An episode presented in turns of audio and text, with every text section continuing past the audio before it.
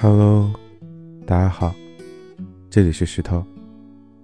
我尝试说服自己，让自己去学习，可是诱惑太多了，总想着把玩放在第一位，学习的事嘛，抛之脑后。直到后来想起来了，觉得来不及了，才会认真的端起性子来学习。说实话，这样的行为真的很废，我也很讨厌。这是我想要成为的样子吗？不是，与其因为没有学习半夜胡思乱想睡不着，不如说服自己去学习。学累了，自然而然的就很好入睡了。况且多利少弊，所以说好好提升一下自己吧。